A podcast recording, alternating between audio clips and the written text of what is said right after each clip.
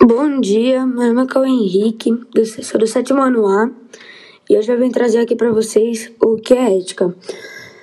É, a ética toca-nos constantemente, pois não raro vemos em noticiários e na mídia geral as pessoas falando sobre ética.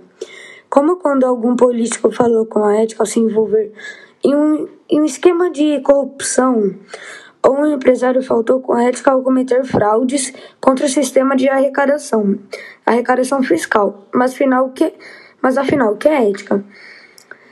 É, podemos afirmar que a ética está ligada à ação das pessoas e aquilo que define que e que define quais ações podem ser consideradas corretas ou incorretas, definindo o que é o certo e o errado. A filosofia se preocupou com os estudos de ética desde a antiguidade e a sociologia. Pode-se utilizar, pode -se utilizar dos conceitos filosóficos que envolvem a ética para entender melhor as relações sociais entre as pessoas.